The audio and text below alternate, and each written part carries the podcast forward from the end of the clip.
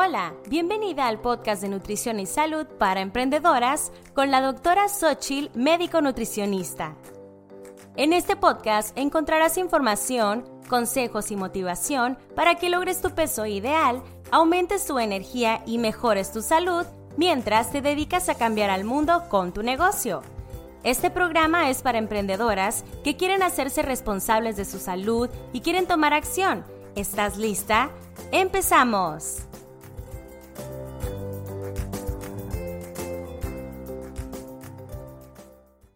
Hola, hola emprendedora, bienvenida al episodio número 29 de Nutrición y Salud para Emprendedora. En este episodio te voy a hablar sobre seis preguntas que te debes de hacer antes de elegir el tipo de dieta que vas a, necesitar mientras emprendes. A ver, a través de los años he utilizado muchos tipos de dieta. Muchas han sido mega fail, así fracaso total pero muchas otras han funcionado. Para mi metodología, yo tengo una, o sea, metodología de tratamiento para mis pacientes, tengo una forma de alimentación favorita que puede funcionar para la mayoría de mis pacientes, que te digo cuál es la alimentación intuitiva con control de carbohidratos. Pero cada quien tiene sus propios ajustes y sus propias adecuaciones. Y con lo anterior, quiero dejar en claro algo. No existe un tipo de alimentación perfecta ni única que dé resultados a todas las personas. Encontrar aquella que es perfecta para ti es un trabajo constante y puede tomar diferentes modificaciones al paso de los años. Depende de tus objetivos, depende de la etapa en la que te encuentras, depende de tu negocio y de muchas otras cosas más. Y en este episodio, como te, eh, te digo, vamos a hablar de esas preguntas que te debes de hacer. En recordando episodios pasados, en el episodio 18, que te lo voy a dejar en las notas del programa para que vayas a escucharlo después de este episodio, te hablo sobre los tipos de dietas que existen y que tienen un fundamento científico de que funcionan. Como te decía, no solo existe un tipo de dieta, afortunadamente hay varios, varias estrategias que pueden funcionar y tú tienes varias opciones para elegir alguna de ellas, las que más se adapte a tu estilo de vida. Entonces, en ese, en ese, perdón, en ese episodio te explico cada una de ellas y además la regla general de toda dieta para que funcione. Ingerir menos calorías de las que quemamos y que estas sean calorías de calidad. Obviamente entran temas, situaciones más complicadas, ¿no? De, ok, pero ¿cuántas calorías realmente quemo? Sí, no es, es, difícil a veces saber exactamente cuántas calorías quemas, porque a veces no solo es el peso y tu edad, a veces también es tu actividad física, tu, tu genética, tu metabolismo. Sí, pero en fines generales, esa es la regla, que consumas menos calorías de las que quemas. ¿Ok? Ahora, te invito a que escuches, te repito, el episodio al terminar este para que tengas una mayor, mayor claridad en el tema. Sin embargo, en el episodio del día de hoy te quiero hablar sobre esas seis preguntas que te debes de hacer antes de elegir el tipo de alimentación adecuada para ti. Y te repito, mientras emprendes. Y la pregunta número uno es, ¿qué tipo de personalidad tienes? ¿Eres extrovertida? ¿Eres espontánea? ¿Eres organizada o metódica? Te recuerdo que eres única y tu alimentación así debe de ser. Sea la personalidad que tengas, utilízala como tu aliada. No quieras ser alguien diferente, así estás bien y eres adecuada. Las mujeres organizadas y metódicas tienden a querer mayor control, a contar calorías, a medir porciones, a tener horarios, a tener planeado el menú. Y las mujeres espontáneas tienden a no planear los alimentos ni a elegir de acuerdo a lo que perdón, más bien a elegir de acuerdo a lo que les apetece en ese momento. Toma en cuenta el tipo de personalidad que tienes para que sea tu fortaleza y en tus debilidades armar un plan para que no sea el motivo de detenerte o de desviarte de tus objetivos. Recuerda que si tomas decisiones basadas en tu personalidad vas a tener mayores posibilidades de éxito, pero eso no quiere decir que así soy, así soy y así me quedaré. No, sino ver, oye, pues la verdad es que me gusta como ir fluyendo más, eso de tener todo, todo organizado, pues no, le quita creatividad y espontaneidad al momento.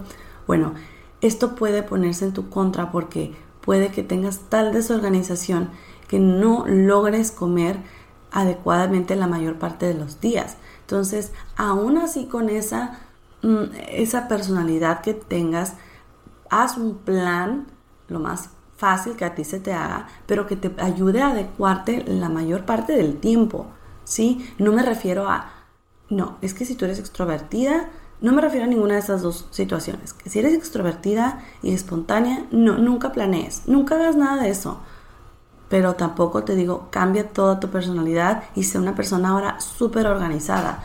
Entonces busca este equilibrio en donde puedas fluir más conociendo tu personalidad y que no tengas que hacer actividades que sabes que no te van a gustar, que te van a drenar energía, pero tampoco que te dejes fluir tanto que te alejes de tu plan de alimentación saludable o de tus hábitos saludables. ¿Sí? Muy bien. La pregunta número dos. ¿Qué tipo de negocio tienes? ¿Es online? ¿Es físico? ¿Eres freelance? ¿Qué tipo de negocio? Aquí me refiero a varias áreas importantes que debes de tener en cuenta. Por ejemplo, eliges tus horarios. Si tus clientes se anotan en tu agenda a la hora que puedan y a veces no lo sabes con mucha antelación, te va a ser diferente que si te organizas y eliges tus horarios. O sea, si tú dices, tengo estos días para mis, mis clientes y los otros días no. O la verdad es que tengo agenda abierta para mis clientes. Mis clientes se pueden anotar el día que sea y a veces no sé ni hasta un día antes. Entonces te va a ser difícil organizarte. Te repito, no es cuestión de yo decirte estás bien o está mal, sino a ver, analiza tú cómo te organizas ahorita. También, por ejemplo, tienes fluctuaciones durante las semanas, es decir, tienes días más cargados de trabajo que otros también, si es así, tienes que ser más estratégica con esos días que sabes que vas a tener menos tiempo o vas a estar más cansada al final del día. Los días que tienes menos trabajo, a lo mejor esos son días para planear tu alimentación, para cocinar ah, por adelantado o, o realmente dejar todo listo para que esos días más activos tengas algo que cenar en la noche que sabes que terminas cansada, con hambre y no quieres cocinar. Entonces tienes que tener esto muy en cuenta. También otra pregunta que te puedes hacer de acuerdo a tu tipo de negocio. ¿Sueles trabajar desde casa o en una oficina? Mira, ahorita estamos en cuarentena y no hay oficinas eh, como lugares de coworking abiertos, pero muchas emprendedoras trabajan desde un coworking en donde hay otras personas. Entonces no todas las emprendedoras trabajan desde casa.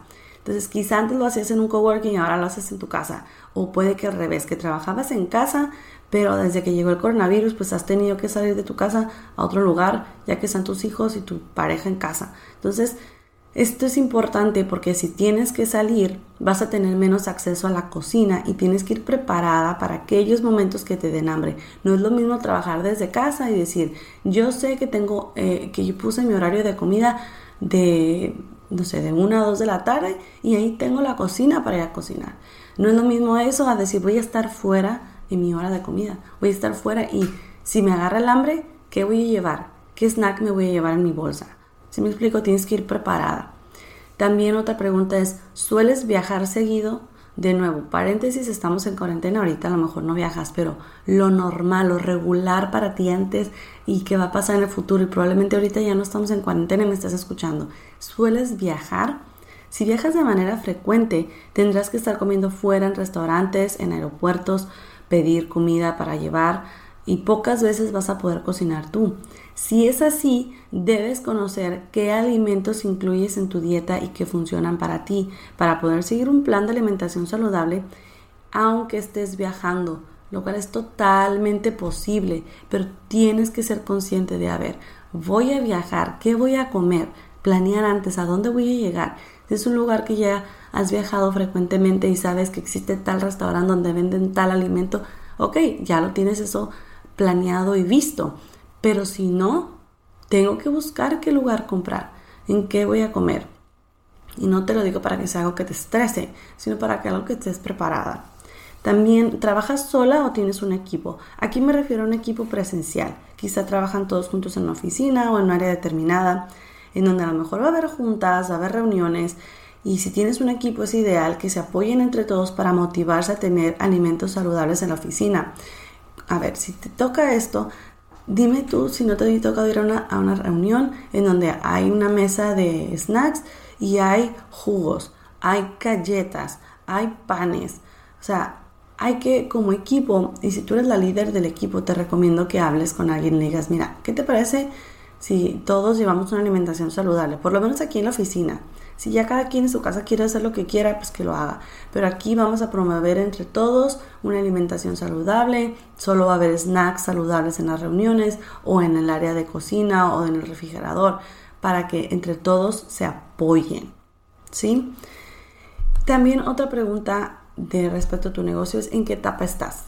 No es lo mismo que estés en una temporada de lanzamiento o en temporada baja o que estés en tiempos de formación, o sea que en tu negocio estés como en una etapa estable, pero tú estés en un curso, en una formación, en un máster, en algo y que digas, oye, ahorita a lo mejor dedicándole a mi tiempo a mi negocio es algo estable, pero yo tengo que estar muy ocupada formándome, yo me estoy formando.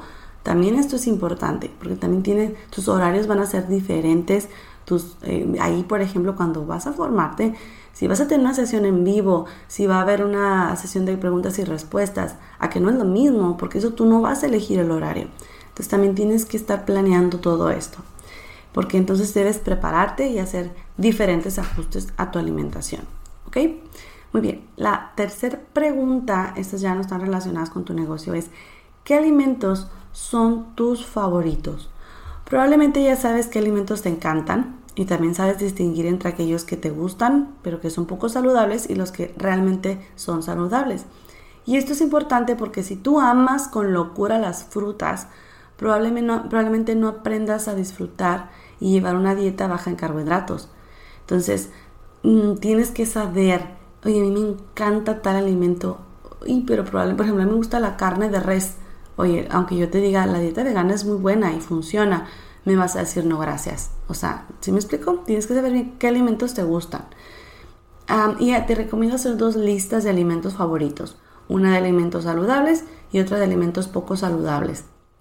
Ese es un ejercicio que yo le hago a mis clientas en, mi programa de Emprendedora Vibrante, en el cual ellas me dicen qué les gusta y qué no les gusta, qué es saludable y qué no. Para lo que es saludable, de basarme en eso para hacerles su plan de alimentación y en lo que no es saludable hacemos estrategias.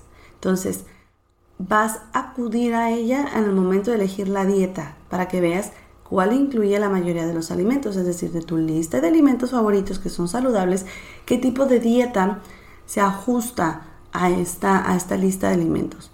Ojo, no creo que encuentres alguna con todo lo que no es saludable. Pero más adelante te voy a explicar qué vas a hacer con estos alimentos que te gustan, pero que no son tan saludables. ¿Estamos? La pregunta número 4. ¿Qué alimentos son indeseados?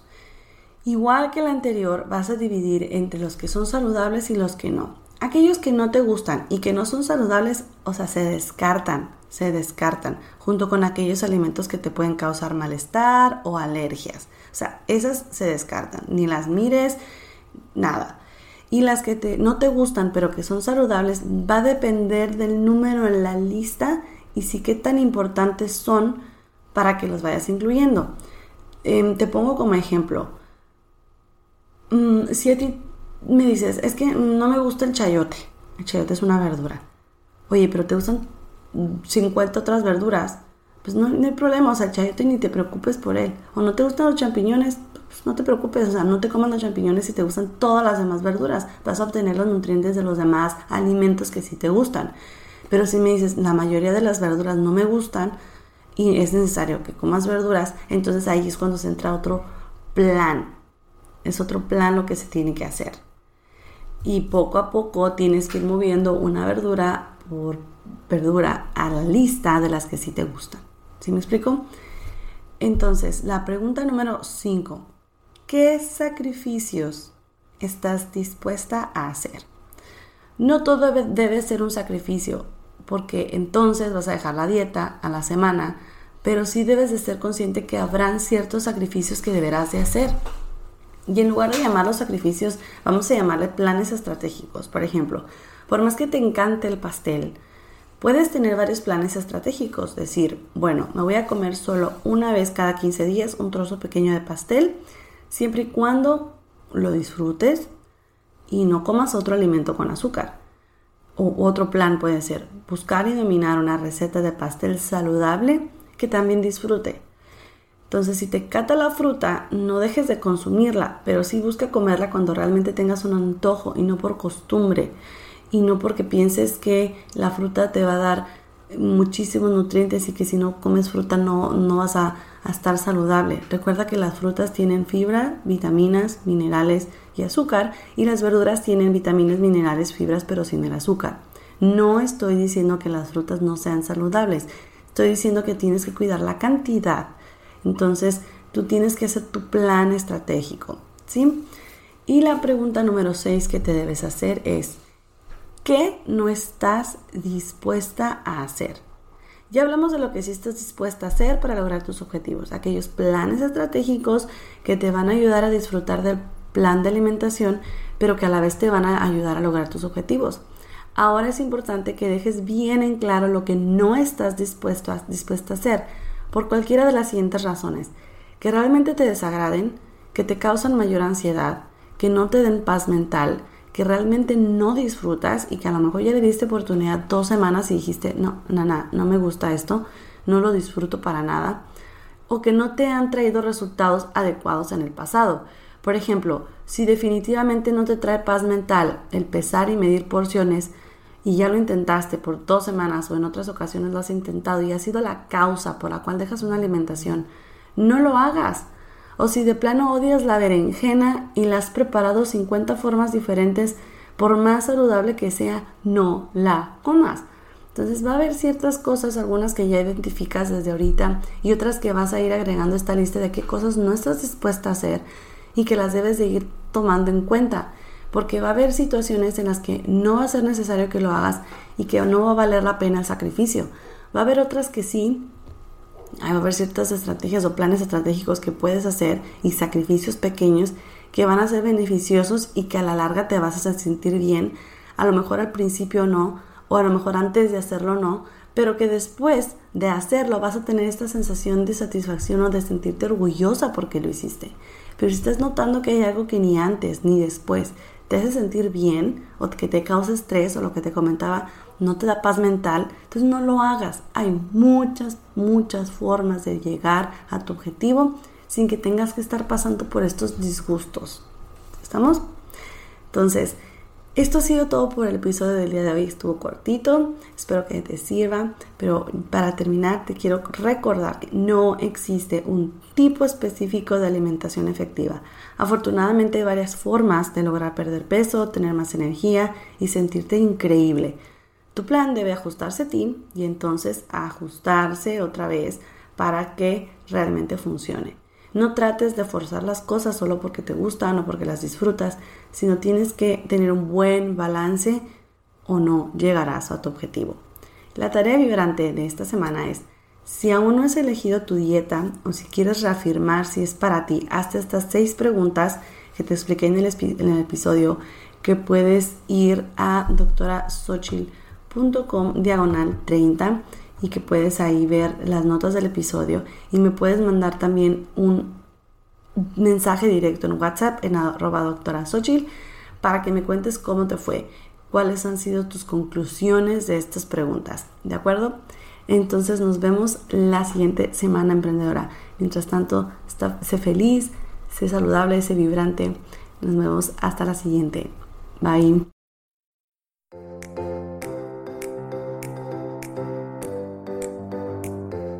Esto ha sido todo por hoy en Nutrición y Salud para Emprendedoras. Tienes más información en doctorasochil.com. Muchas gracias por ser parte de este podcast, dejar tu reseña y compartirlo. Nos vemos el siguiente episodio.